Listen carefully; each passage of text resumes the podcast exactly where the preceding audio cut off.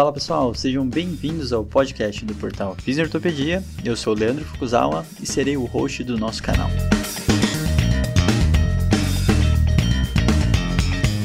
Esse podcast tem como função ressignificar o papel do fisioterapeuta em tempos modernos.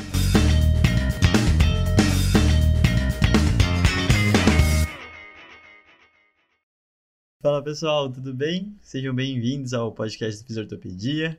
Estamos aqui hoje num final de semana muito movimentado, né? Não sei como tá o da Julinha, mas o meu e do Rafa tá bem movimentado. O Rafa acabou de dar curso. No meio do nosso congresso online, né? Para mais no meio do congresso online, resgatamos a Julinha, uma das palestrantes, para falar de um tema muito relacionado. Então, boa noite, Julinha. Como você está? Boa noite, queridos. Eu estou bem e vocês? Muito bem, muito bem. Julinha já não é então, é mais tá. novidade aqui, ela já estreou, já participou de tudo, webinário, podcast, né? e hoje a gente YouTube, trouxe... Falta o YouTube. Agora é falta o YouTube, YouTube, é verdade. Minha estreia no YouTube. E agora a gente vai falar de um tema que ela também fala dentro do aperfeiçoamento, né? Que tem tudo a ver com o que está rolando dentro do Congresso. É, a gente aproveitou também até o embalo do, da repercussão que deu a palestra do JP, né? E a gente vai falar um pouquinho de uma temática que ele estuda muito lá, que é o CFT, né? Que é o Terapia Cognitivo Funcional, que foi tema de mestrado e está sendo tema de doutorado da Julinha, né? E ela vai falar um pouquinho para mim qual que é a relação Júlia e CFT. Me conte como tudo isso nasceu. Como isso nasceu? É, isso nasceu num, num congresso é, em 2014, quando eu assisti a, como aluna ainda. É, então, gente, nem me apresentei, mas muito obrigada. Na verdade, não me apresentei, não, nem agradeci. Obrigada pelo convite, meninos. por estar aqui nessa educada. noite com vocês. É, comecei mal educada. Que que comunicadora ineficaz eu. Não, mas é, obrigada mesmo. É uma, a gente a gente se fala várias vezes por semana e por dia, mas sempre é um prazer estar aqui trocando com vocês. Então, é, e é agora é uma conversa contínua, né? É, uma por isso que eu nem contínua, então. Não precisa, né? então, é, acho que foi por isso o embalo. Mas então, o que eu estava dizendo é que quando eu ainda era estudante, né, de, na, na graduação, eu fiz PUC Campinas e eu assisti uma palestra do, do Ney é, falando, ele, ele tinha acabado de publicar um caso clínico usando o CFT, então ele publicou um case report de uma paciente com dor lombar, e aí a, uma das palestras dele nesse congresso, que foi o, o, o congresso da IASP brasileira, gente, o, não. Sobre a MID. Sobre a MID. Sobre a MID. Então foi, na, foi, na, foi num, no congresso da Sobre a MID. E aí uma das palestras do Ney foi esse case report. E aí ele contou o que era, né, o, o CFT, ele contou a abordagem dele e eu fiquei maravilhada com aquilo. Porque nessa época eu fazia já é, estágio em clínicas que tratavam dor, e aí eu comecei a olhar que eles faziam associações com os pacientes da clínica, assim, eu falei, gente, que coisa sensacional, né? Tem alguém que estuda isso. E eu tava na minha época de escolher o meu TCC. Então eu tava no congresso tendo que pensar no meu TCC. A hora que eu li aquilo, eu falei: meu TCC tem que ser disso. E aí, aquele e-mail inofensivo no final que, as, que os palestrantes põem no, no, como último slide, aquilo eu anotei. E, e, eu tenho essa folha, gente. Ai, que chat. Eu anotei esse, esse e-mail e eu falei: eu vou mandar e-mail, eu vou ver se se, se tem como eu fazer TCC disso, porque na minha cabeça era uma coisa extremamente nova que não ia ter artigo para eu escrever, o que eu imaginei. Então, falei, primeiro eu tenho que ver se tem como eu fazer TCC. E aí eu mandei um e-mail e o Ney me respondeu no mesmo dia. Eu falei, olha, assisti sua palestra, tal, tal, tal, gostei muito. Ele falou, claro que tem, comece por esses. E ele me mandou cinco artigos. Falando que um deles foi o que o JP citou, que foi dessa mudança de de divisão aí de modelos, que tem os 10 itens para você considerar ali na hora, Sim. e na hora não, no, no, no, quadro do paciente, na apresentação do paciente e tudo mais. E aí, desses 10, eu fui nas referências. E aí, eu fui ler sobre o CFT. E eu li aquilo a fundo, assim. Eu entrei de cabeça e eu comecei a estudar CFT, modelo biopsicossocial e tudo isso por conta, entre aspas, mas muito, muito, muito, muito. Eu comecei a escrever o meu TCC e o Ney ia me ajudando, eu ia pedindo umas, umas orientações, tirando dúvida e ele ia me mandando e-mail e a gente nunca tinha se visto. Até que a gente se conheceu num curso e aí a Cintia, que é aluna dele de doutorado, na época eu, eu sentei do lado dela eu tava sem amigos no curso, que foi o curso do Dionísio aqui no Brasil. E eu sem amigos. Ai, mas eu era estudante da graduação, cheguei no curso, só tinha eu de estudante ainda. E eu já tinha lido tudo aqueles artigos, tudo meio quieta aqui, ó. Daí eu comentei com a Cintia, eu falei, nossa, aquele cara ali, aquele cara é.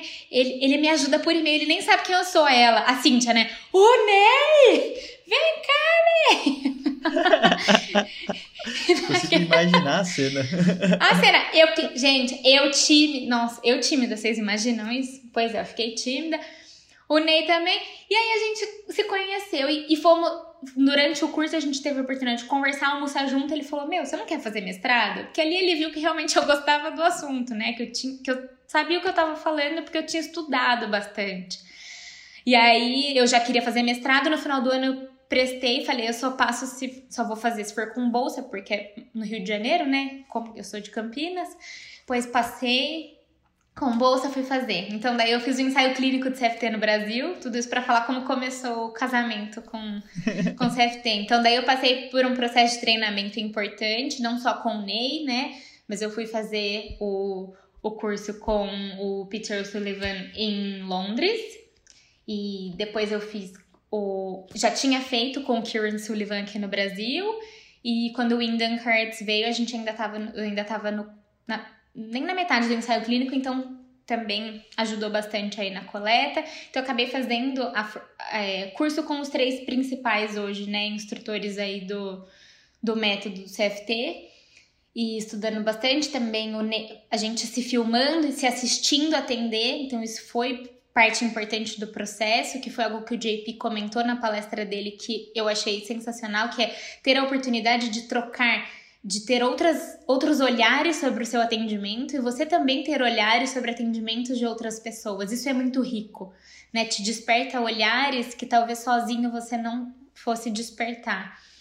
E, e aí, depois de todo esse processo de treinamento, a gente fez um ensaio clínico, dois aqui no Brasil primeiros, né? Agora tem o do Léo em Floripa, mas os dois primeiros de CFT que foi, foi o ensaio clínico aqui de Campinas e o do Rio de Janeiro. O daqui de Campinas eu conduzi aí durante um.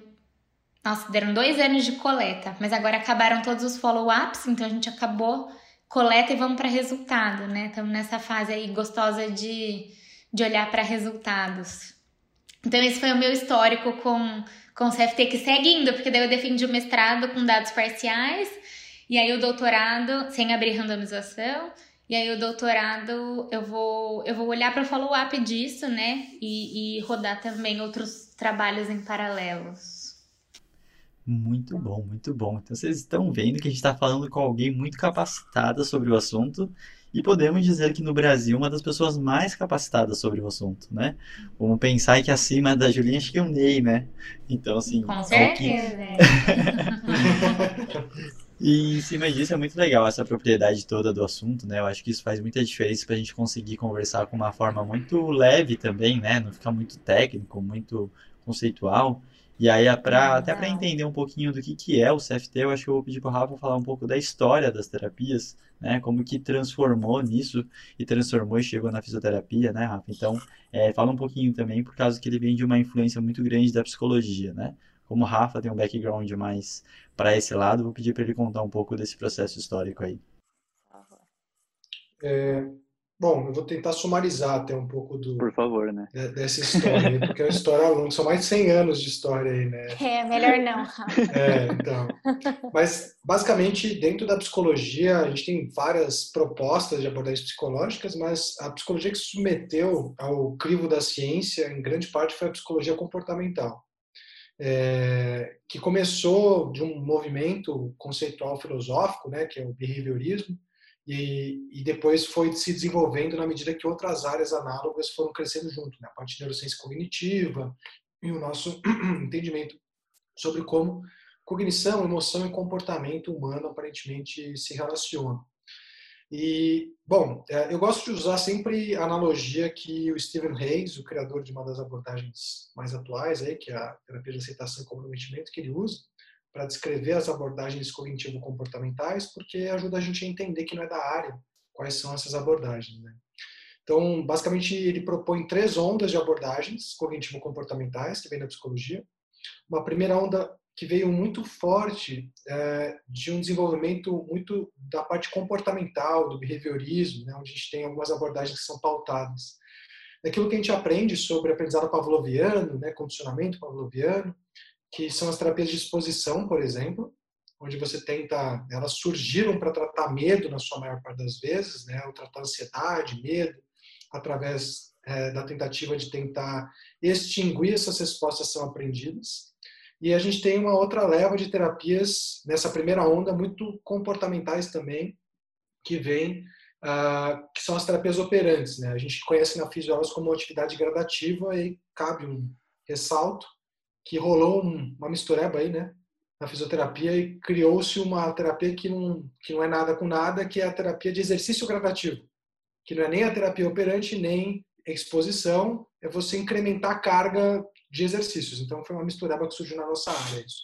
Mas então tem a primeira onda que tem essas terapias mais comportamentais, a segunda onda da psicologia teve uma base muito forte no avanço das ciências cognitivas e disso veio a terapia cognitiva comportamental da psicologia, que tenta explicar o comportamento humano muito pela cognição e é muito baseado em tentar é, ressignificar ou reestruturar as, as crenças e as cognições dos pacientes, né? Então é uma frase que a gente usa muito sem saber de onde veio, que é quebrar a crença.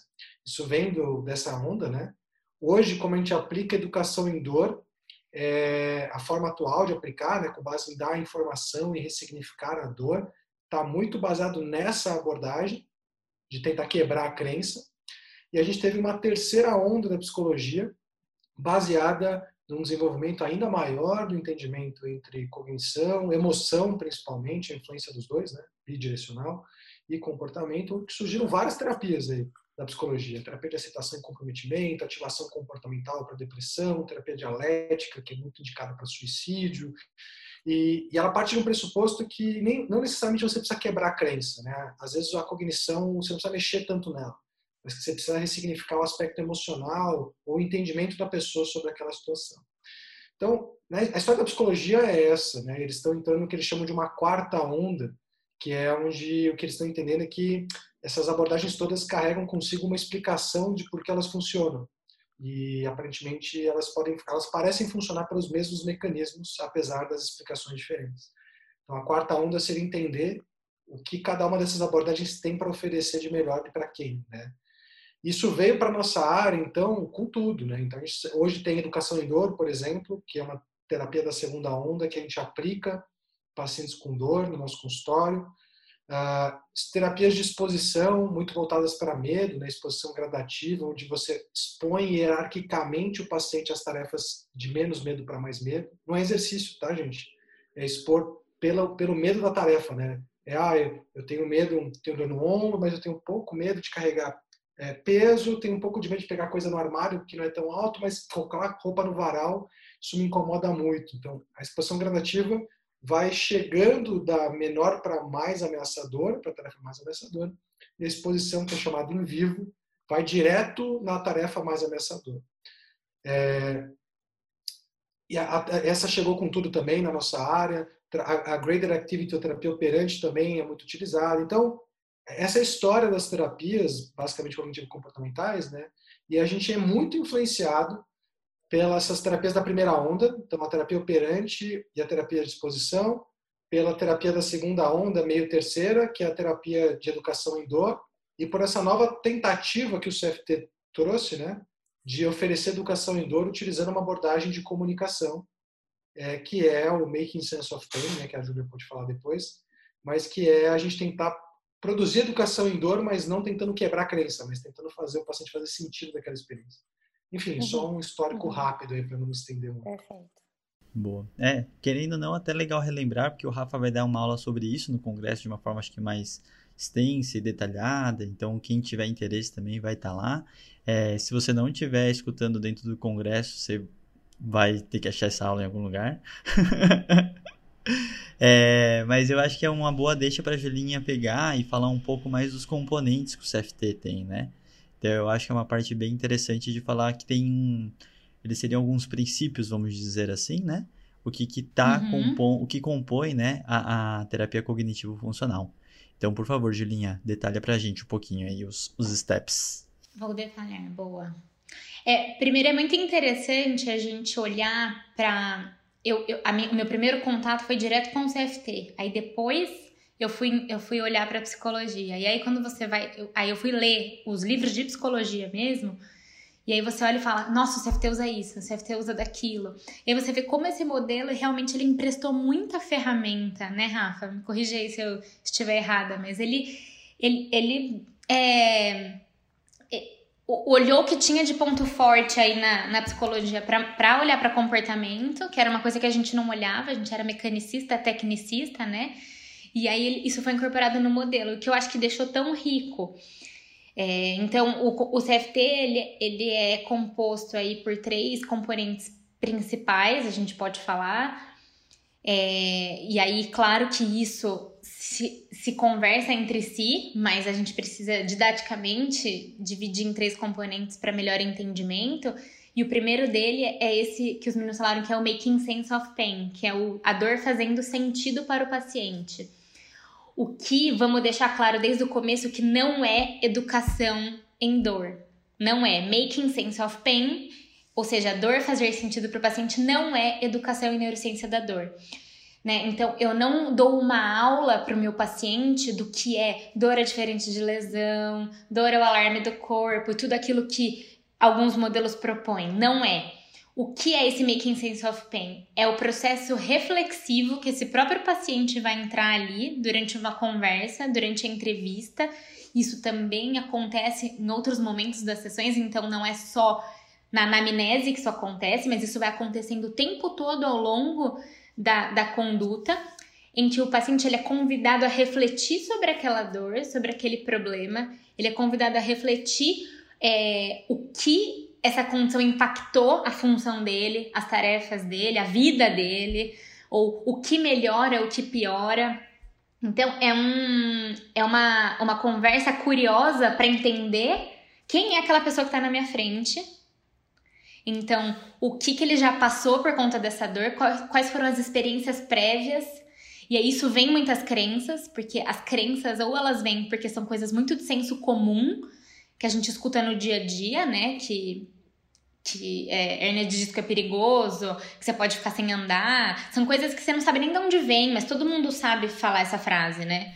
Que, que dor uhum. nas costas pode ser hérnia. Quem não sabe falar que é isso?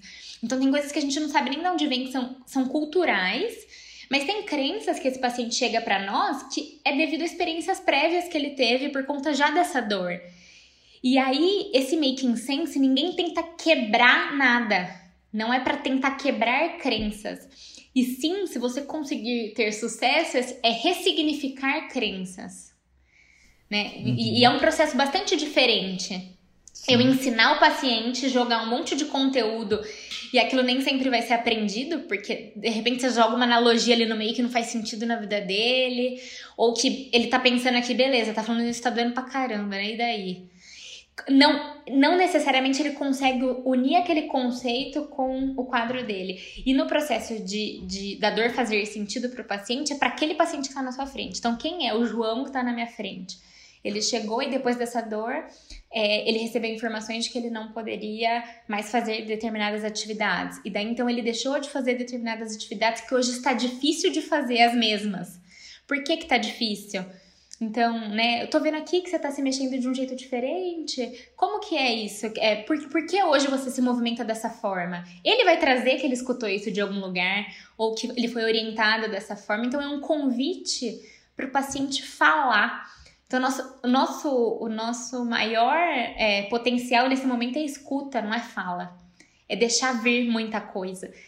E aí é, existe, você consegue de uma forma é, não não é invasivo, mas é, sair dessa, dessa posição de hierarquia de eu sei o, o seu problema, você desce o degrau e tem que entender junto com o paciente o que hoje é uma barreira ou o que é facilitador do problema. E eu acho legal a gente colocar nesse ponto do making sense é não adianta a gente parar de olhar para a anatomopatologia procurando defeitos e olhar para os outros aspectos procurando defeitos também. Então a crença dele é errada, a emoção dele é errada, o cognitivo dele é errado. A gente está fazendo a mesma coisa que a gente fazia com, com o movimento, com a postura. Então, por que olhar para a falha? Então, o que, que eu tenho que olhar que está de errado nesse cara? Eu tenho que quebrar a crença dele. Não é isso. Então, o, é, é, olhar, na verdade, o, o, quanto ele é impactado por tudo isso e olhar para onde ele pode correr, para onde ele pode melhorar. E aí que o, a última parte desse making sense é me fala aí três coisas que você queria estar tá fazendo que você não tá. Então, quais são as tarefas que, que estão sendo hoje prejudicadas por conta da dor que você quer voltar a atingir? E aí, quando eu jogo meu foco para o que ele pode, para o que ele quer, eu tiro esse olhar do, do, defeito que eu tô lá buscando, naquele corpo ou naquela cognição que seja, e eu olho para onde a gente pode seguir juntos. Uhum. Eu acho que o making sense é, é, é essa dor fazer sentido aí. Eu acho que nessas horas é bem legal, né? Que a gente sempre, eu e a Julinha, como a gente acaba dando curso junto, tem muito, a gente quer quebrar um pouco o que o pessoal chama de cada um, cada paciente é um paciente, o que, seria se individualizar, né? E nessa hora, nessa hora que a gente está realmente fazendo uma comunicação centrada nele, a gente consegue fazer uma atenção centrada nele, está relacionada a esses pontos, né? Eu realmente não chegar com uma coisa pronta e eu conseguir extrair ele de alguma forma interessante, né? É engraçado que a nossa conversa ela tá meio invertida, né? Porque para quem já escutou o nosso de comunicação, vai entender algumas coisas que a gente está falando e agora a gente está num passo para trás, entre aspas, né? então vamos pensar. Só complementando uma coisa que eu acho legal, né? Que a gente percebe que é, a gente transformou a educação em dor numa intervenção, né? Sim. E quando a gente acreditava que o movimento era importante para muitas queixas, né, a parte a cinemática, a biomecânica era importante, não existia uma intervenção em educação em biomecânica. Fazia parte do processo, né? E é. eu acho que, o que eu acho legal do Make Sense of Pain é que ele não é um momento que você para e faz. É uma parte do processo, né? O paciente, você começa falando assim, ah, tá doente, isso me incomoda. E o que, que você acha que dói? Aí você extrai, o paciente começa a te falar e você vai trabalhando em cima disso. E aí depois, quando você faz o movimento, o paciente fala, doeu? Não. Por que, que você acha que não doeu agora? Isso é meio que sense of pain também. Está né? embebido no processo. Isso que eu acho que é o mais legal. Muito. E cada um que você atender vai ser diferente. E não porque cada um é cada um, mas porque cada pessoa vai trazer naquele momento o que é importante. E não isso de forma vaga, né? Ah, mas cada. É óbvio, mas assim Cada um vai responder de uma forma. E quando você faz a primeira pergunta, é uma, é uma pergunta que tem que ser completamente aberta. Me fala a sua história. E aí, quando você fala, me fala a sua história, e geralmente eles travam, né? Porque não estão acostumados a ouvir me fale a sua história. Eles falam, mas o que, o que, que você quer saber? Aí eu, eu falo, ah, não sei, aquilo que você achar importante que eu saiba. E uhum. ali vai, vi, vai vir o que é importante para cada um deles e é diferente. Mas, mas o paciente vai trazendo. E aí é uma, é uma pergunta aberta e uma escuta reflexiva, onde eu posso, às vezes, perguntar em cima de novo para continuar refletindo, mas eu tô mostrando que eu tô ali, que eu tô ouvindo. Mas primeiro o paciente fa precisa falar muito. E aí as perguntas reflexivas, que é o que, como, quando, eu tô perguntando para o paciente continuar refletindo. Esse processo por si já faz parte da intervenção, né? E, uhum. e aí isso deve acontecer de forma muito individual para cada um, e, e, eu acho que é o, é o gold standard aí, é, o, é a nossa é a, nosso, a nossa chave da intervenção, que é essa, essa é uma comunicação, né? Que é, é a forma de se comunicar com o paciente, convidando a reflexão e, e para quem não viu a palestra do, do JP, o que ele coloca, fica muito evidente isso, que o, os pacientes que chegam com algum nível de incapacidade, eles, eles nem sabem porque eles estão se movimentando dessa forma. Porque muitas vezes eles nem percebem que eles estão evitando descarga de peso não lembram que tá doendo. Mas aí quando você fala, uhum. nossa, percebo que você tá se movimentando um pouco diferente, por quê? Nossa, nem percebi, mas é porque eu tô poupando. É, por que, que você tá poupando? E essa pergunta curiosa, como se fosse um colega seu que você está querendo é, saber mais sobre a história dele, isso é isso é o, o making sense, né? Eu acho que de uma forma Muito bem bom. resumida a gente deu a ideia. E, quem quiser entender um pouco mais disso, obviamente, né, tem o nosso podcast, que foi um dos primeiros que a gente gravou sobre comunicação, né, com a Julinha, é, que aí eu acho que vocês conseguem explorar. E aí seria legal você agora continuar, Julinha, falando dos outros componentes do CFT, né? E aí a gente consegue fechar e entrar em outras partes específicas. O segundo componente é, chama é, exposição com controle, né? Que, que é eu vou expor o meu paciente a baseando naquelas tarefas que eu falei que eu já identifiquei que são as tarefas chaves para ele, que para ele ele precisa disso para sentir que ele melhorou. Então, geralmente, geralmente não, isso é atrelado à função, a coisas do dia a dia. Então, eu baseado naquilo, eu vou traçar um planejamento é de, expor o paciente para fazer aquilo, só que de forma gradual.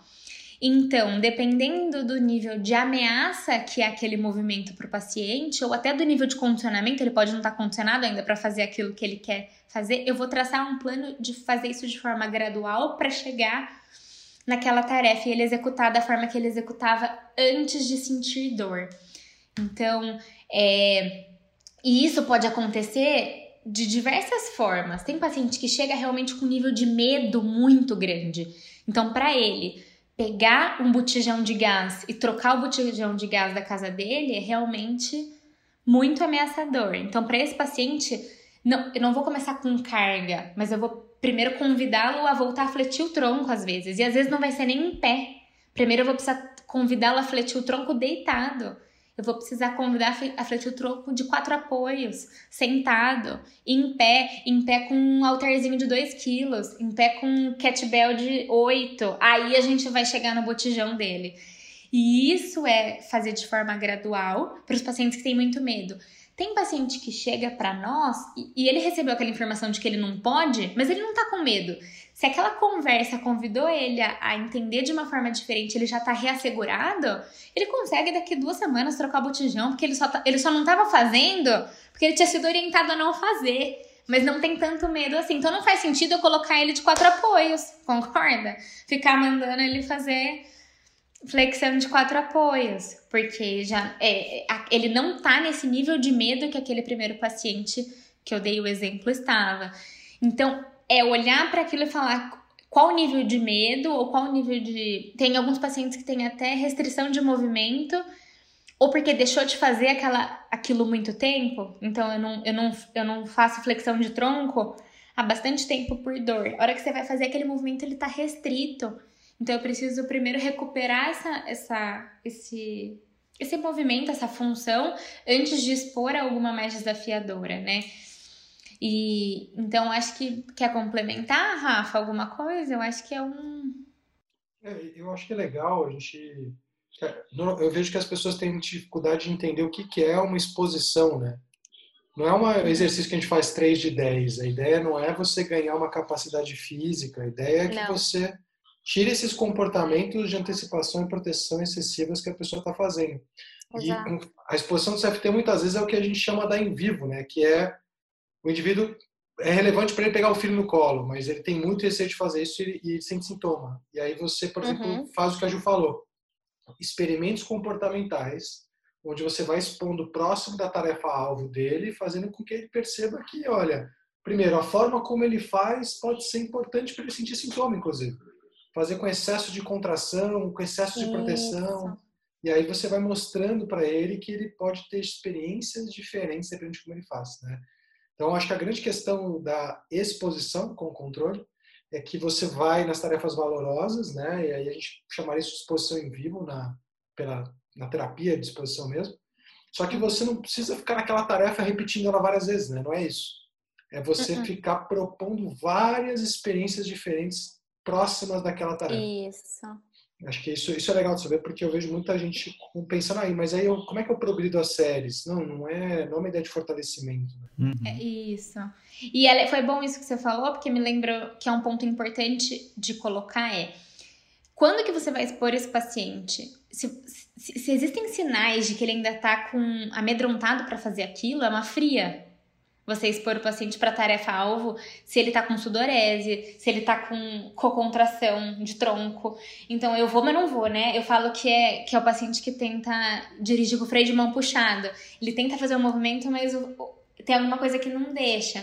Então, esse excesso de cocontração, sudorese, respiração alta, às vezes apneia, segura para fazer o movimento, tudo isso indica que não vai dar bom.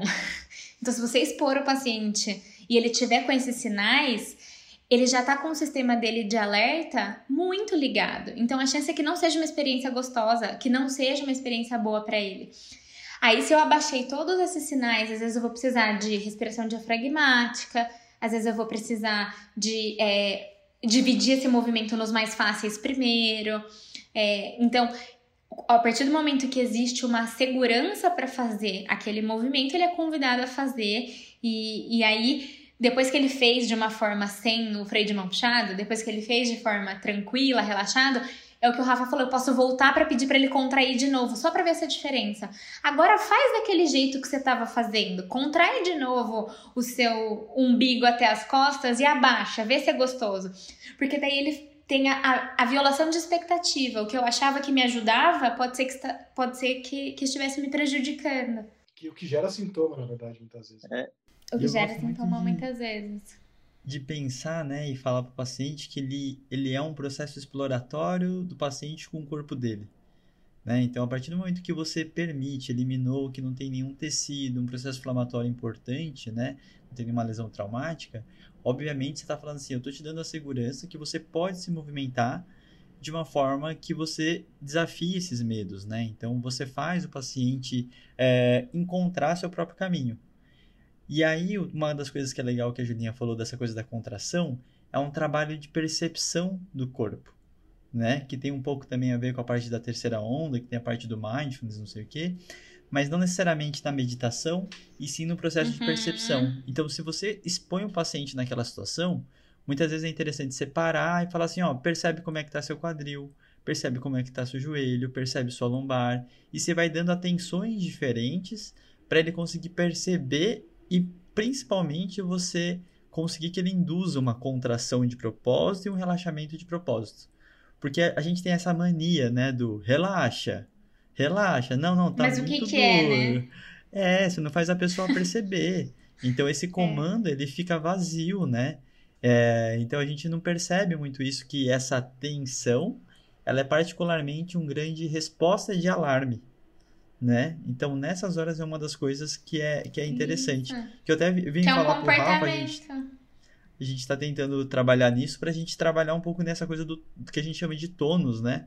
Mas nessa hora que a gente fala que tá tenso, o tônus tá assim, tá assado, tem, um, tem uma coisa por trás neurofisiológica que é muito importante a gente entender. E né? o porquê, né, Rafa? Então, assim, por que, que a pessoa tá fazendo contraída? Né, quando ela era criança e adolescente, ela provavelmente não tava assim. Mas por que que hoje essa pessoa tá contraída?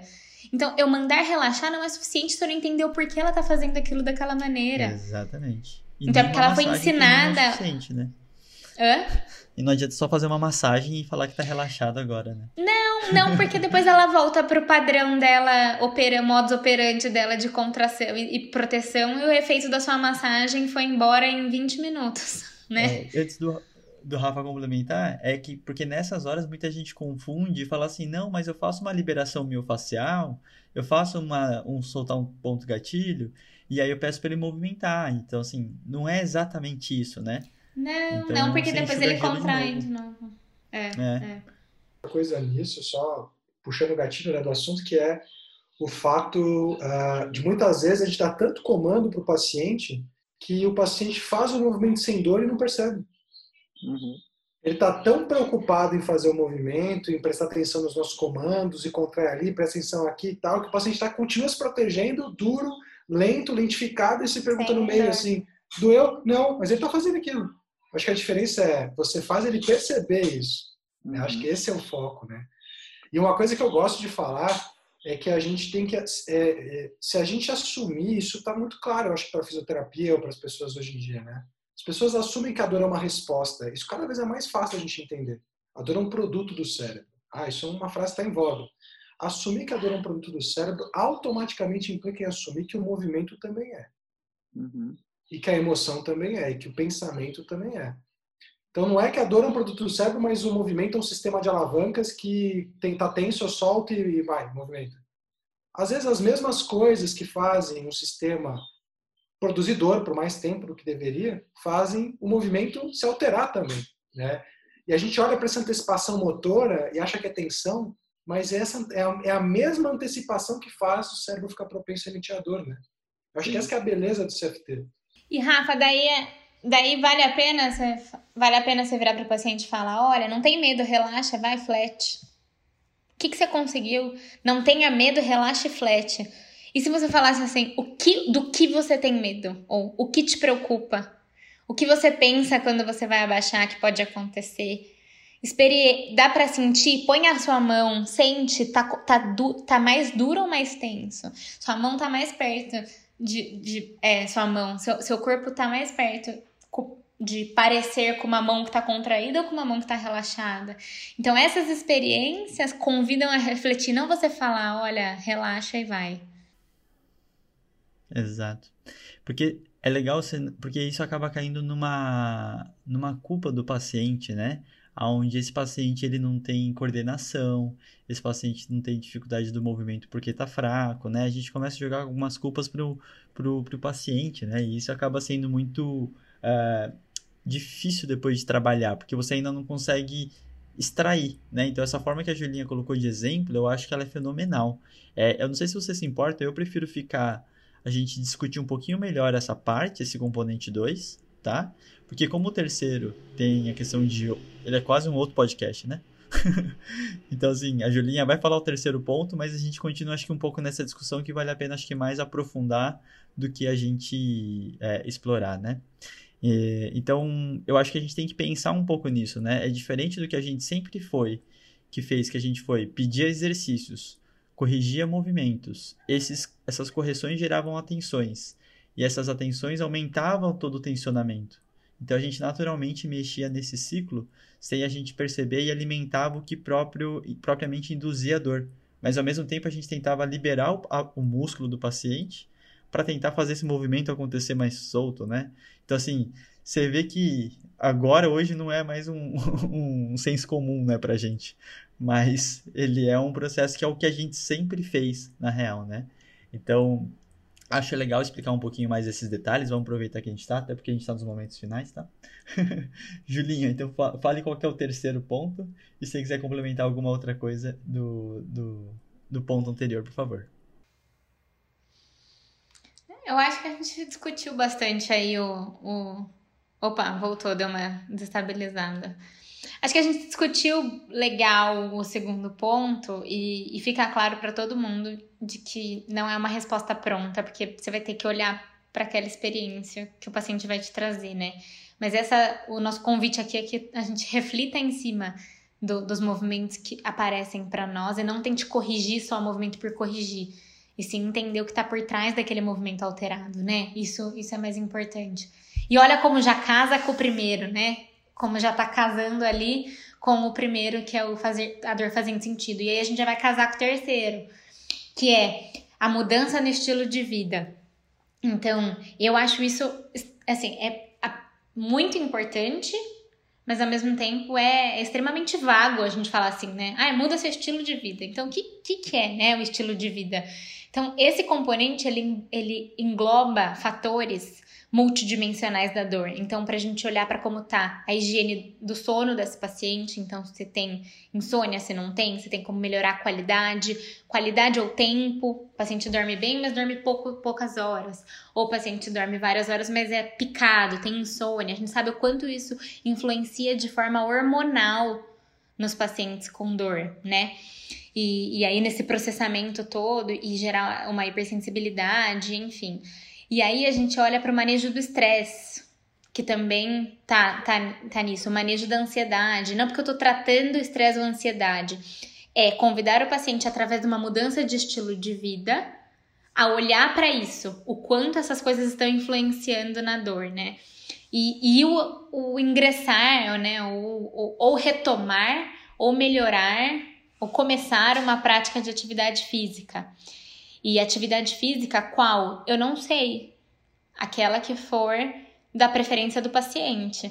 Então, se ele quer voltar a nadar, jogar bola, correr, fazer ginástica, funcional, eu não sei. Esse momento é o momento que ele vai escolher aquela atividade que é viável do ponto de vista de tempo, ponto de vista financeiro e principalmente de prazer, porque ninguém aguenta ficar fazendo muito tempo uma coisa que não gosta. E o que eu quero com mudança de estilo de vida é que isso seja uma mudança comportamental, ou seja, que ele sustente aquilo por muito tempo, porque que, é, ficar inativo, ficar sedentário, ninguém quer daqui para frente, porque a gente está falando de, de, fator de risco para todas as doenças que existem. Se, se você for olhar para as doenças cardiovasculares e, e, de qualquer ordem, o fator de risco é sempre sedentarismo, não, não passa uma, né? Então, é, eu estou tentando olhar para essa mudança comportamental, que no meu ver, Júlia, é a mais desafiadora de todas elas, porque não depende da minha habilidade só de fisioterapeuta, de conduzir aquela conversa, de entender o processo da dor, de fazer a nova experiência. Eu tô dependendo de uma mudança comportamental da pessoa que tá na minha frente. E a verdade é que às vezes ela não está pronta para mudar, que ela não ainda se vê com um estilo de vida diferente do que ela vive hoje. Então, é, não é fácil manejar estresse, não é fácil manejar a higiene do sono, não é fácil manejar é, manter uma prática regular de atividade física ou tudo isso.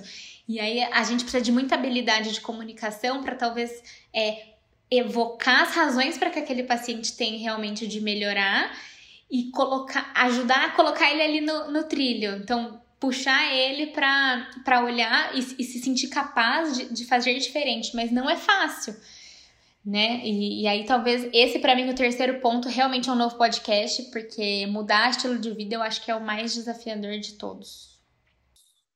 E às Total. vezes não dá, né? Às vezes hum? é, tem coisas que você às vezes não consegue mudar, né? E, não. Enfim, mesmo as que você consegue, a gente sabe fazer isso mal, né? A gente não tem formação para fazer isso tão bem na fisioterapia. É, mas isso é, isso é muito interessante. A gente vai ter um outro episódio só disso, porque senão a gente não para, não. Rafa, por favor. É. Palavras finais, palavras de esperança e paz no hum. coração de todos, por favor. Bom, se as pessoas estiverem escutando de fato na semana do congresso, né, a minha aula vai ser sobre essas, a, a história das abordagens cognitivo-comportamentais que dão origem ao CFT eu acho que é interessante a gente pensar nisso, né? O CFT talvez é a primeira abordagem. É, a, vamos, vamos falar da muqueca, né? Já que a gente já falou tudo da muqueca. A, a, foi feita uma muqueca, mas que é a primeira abordagem que foi feita por fisioterapeutas para fisioterapeutas. É, para trabalhar com queixas que são da nossa alçada trabalhar. E uhum. enquanto eu acho que talvez a gente tenha muito a melhorar do CFT ao longo do tempo, se ele se mostrar eficaz nas pesquisas que estão por vir, né, da Julinha está por vir aí, então se ele se mostrar eficaz nessas pesquisas, tem muito a melhorar. Mas tem algumas ressalvas aí, porque eu vejo que são os pontos que as pessoas questionam e usam para questionar o CFT. O primeiro delas, a primeira delas é que o CFT é uma abordagem que foi planejada para pacientes com dor crônica. Uhum. Isso é importante ressaltar. Né? E a segunda delas, das ressalvas, é que ela foi planejada e é baseada em abordar os fatores que ao longo desses anos todos que a gente vem estudando dor, se mostraram importantes para a cronificação da dor e que parecem estar associados com a dor. Então, é uma abordagem que olha para coisas além daquelas que as abordagens da física costumam olhar. Né?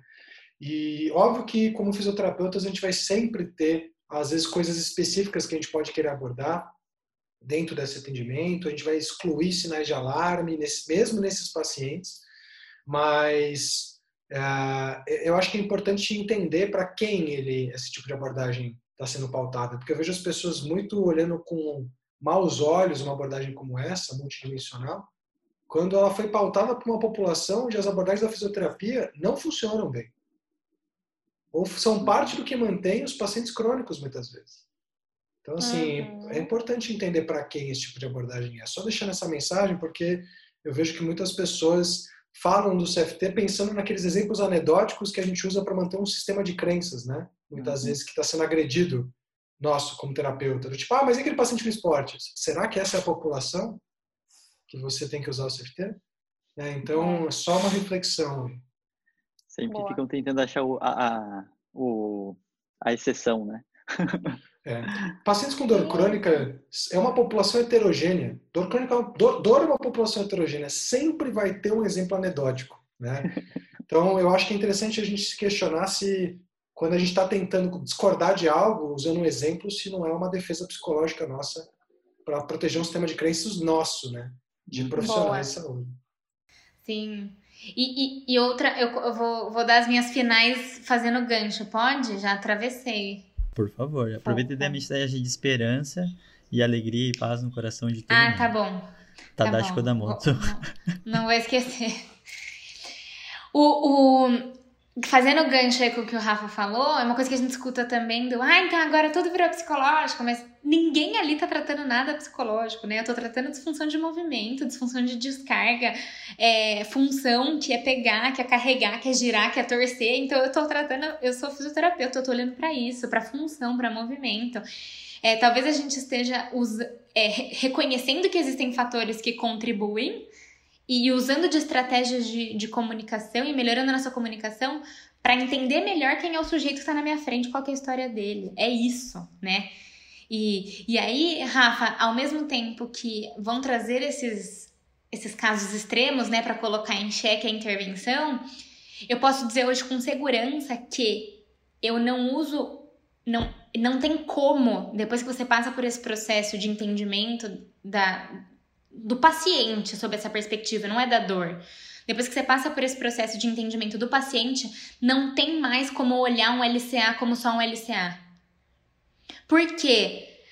Porque o cara reabilitar, ele teve a mesma cirurgia, o, o, a pessoa A do B, o que vai super bem vai diferente do outro, por quê? E a gente começa a olhar como foi a fase de reabilitação, ou como foi o mecanismo de trauma, ou qual o medo dele para voltar a jogar bola.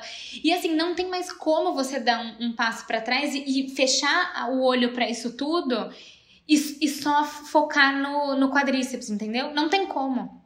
Você, você é, entra no, num novo olhar pro, pro automanejo e pro. Enfim, tudo isso que a gente tá falando aqui, que daí eu vou ter que entender quem é esse paciente do, do LCA, qual foi a experiência dele com essa ruptura do LCA, como que foi a cirurgia, o que, que ele recebeu de informação dessa cirurgia. E aí eu vou expor para quê? Pro quadríceps? Não, o que, que ele quer voltar a fazer? Para que, que ele operou? Para ficar bom para alguma coisa. O que, que ele quer voltar a fazer? Eu tô falando disposição. E aí eu quero que esse paciente.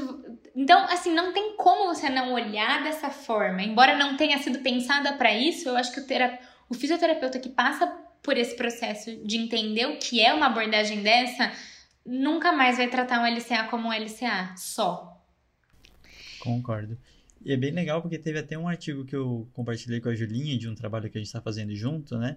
Que mostra muito disso, né? Ele mostra um, uma análise secundária de um, uma reabilitação de LCA, mostrando que se você não aborda diretamente, especificamente, realmente a crença e o medo que ele tem uh, de alguma atividade específica, não adianta todo o seu treino elaborado dos nove meses de LCA que aquilo não atinge o que precisa ser atingido. Então você não Exato. soluciona, né? Então você ainda deixa o paciente com alta e com medo do movimento. Não, mas ele está pulando, está saltando, está correndo, sim, mas você ainda não entendeu qual que é a crença limitante que ele tem dentro de todo o processo da reabilitação, né? Então eu acho que o que a Julinha falou é muito interessante porque ele é um caminho meio sem volta, né? Porque aí você Total. vai conseguir realmente abrir uma porta essa porta você vai ter que entrar lá e aí não, ela vai fechar depois, você não consegue mais sair. Você vai se sentindo um vazio, você fala assim, ou eu entendo esse negócio, ou eu vou perceber toda hora que minha reabilitação tá vazia, né? É, gente, é, a gente não trata a máquina, né? Exato. Não. não. é um parafuso que você tem que apertar, não é uma porca que você tem que apertar, é um prego que você tem que pregar. São seres humanos. Então, uhum. aspectos cognitivos e comportamentais são inerentes a qualquer ser humano, né? E não olhar para isso não faz eles deixarem de existir. Sim, total. E é legal porque acho que uma das confusões que acontece é a gente sabia tanto de biológico, entre aspas, né, da parte de movimento, de mecanismos e afins, é, mecânica na real, né, não é nem mecanismos, que não é mecanismo. A gente, é, a gente não sabia nada de psicologia, né? Então eu acho que como a gente está tentando balizar para integrar, tá dando essa impressão de que a gente só tá olhando psicológico. É, Mas é, é, que a gente já olhou tanto para aquele processo da biologia do movimento em si. Que agora é hora de unir, a... né? Exato. Então eu acho que a, a grande questão é a gente está cada vez mais tentando aprofundar a interação corpo e mente, na real. Né? Então, é. nessas horas, eu acho que é mais pensar nisso do que pensar que a gente está olhando só para um ou para outro de forma categorizada, né? Então, Total. isso eu acho que é uma das coisas e as mensagens que a gente tem martelado muito aqui, porque uh, a gente sempre brinca, né? CFT ser a abordagem do futuro, né? Então, a gente realmente tem uma grande aposta dessa abordagem ser uma das promissoras que a gente tem, e a Julinha está respondendo isso. Em breve vocês vão ver esse Damasceno et al, né? Castro. Castro. É Castro. Qual que é o seu é sobrenome? É Castro. Eu achava Castro. que era o Damasceno. É o Castro. Olha, eu, eu falei e não dei minha mensagem. Eu, não, eu só não dei minha mensagem de esperança. E eu acho ah, que vai, então, vai, vai, vai condizer com isso que você falou. Tem muita gente que fala, é, mas aí o paciente vai achar que eu sou todo de blá blá blá. Eu escutei uma frase de um paciente essa semana que foi a seguinte, tá? Foi, foi uma iatrogenia feia, uma, uma cirurgia para dor lombar com, com radiculopatia. E aí ele fez, fez. enfim, ele teve uma, uma perda de função do membro inferior brutal, né? Agora sim ele tem um problema de verdade. Então, o pé caído e realmente foi uma, uma heterogenia. E aí ele falou assim, e passou por muita coisa depois disso, reabilitação. E ele disse assim para mim hoje, essa semana, ele falou: "Júlia, pela primeira vez eu sinto que eu tô fazendo fisioterapia". Eu falei: "Mas o que, que você quer dizer com isso?" Ele falou: "Porque antes eu fazia exercício por exercício para ficar bem. Agora eu tô olhando, eu tô apontando para uma direção e eu tô fazendo uma conduta olhando para aquilo onde eu quero chegar". Então assim, e eu conversei bastante com ele. Eu juro que eu conversei. Só que ele viu sentido na minha conversa. E não que eu tava falando por falar. A gente junto olhou para onde ele quer mirar. E que fique claro, eu não tô com pretensão de levantar um pé caído, que foi uma, um, um, procedimento cirúrgico. Mas a gente, a gente alinhou a expectativa de onde ele pode estar melhor do que ele tá hoje. E ele sente que ele tá fazendo por ele. Muito bom. Então, essa é a minha mensagem de esperança. Por uma semana. É, foi depois, é depois que eles saem que eu choro. Sem romantizar, o Foucault não deixa eu romantizar. Essa fala não é só minha, tá? Do Rafa Gente, também. É. Eu acho que é isso. É um, é um papo se mim. deixar. Se deixar, a gente vai até semana que vem, né? Ou até o ano que vem. Ainda mais porque tá todo no isolamento, né? E acho que é isso. A gente agradece a presença de todo mundo, ter escutado a gente aí quase uma horinha. Muito obrigado pela presença, luz presença, Ju, Julinha e Rafa. Muito obrigado. Obrigada. Uma boa semana, um bom dia. Não sei que hora que vocês estão escutando isso, mas muito obrigado, gente. Até mais. Valeu. Falou.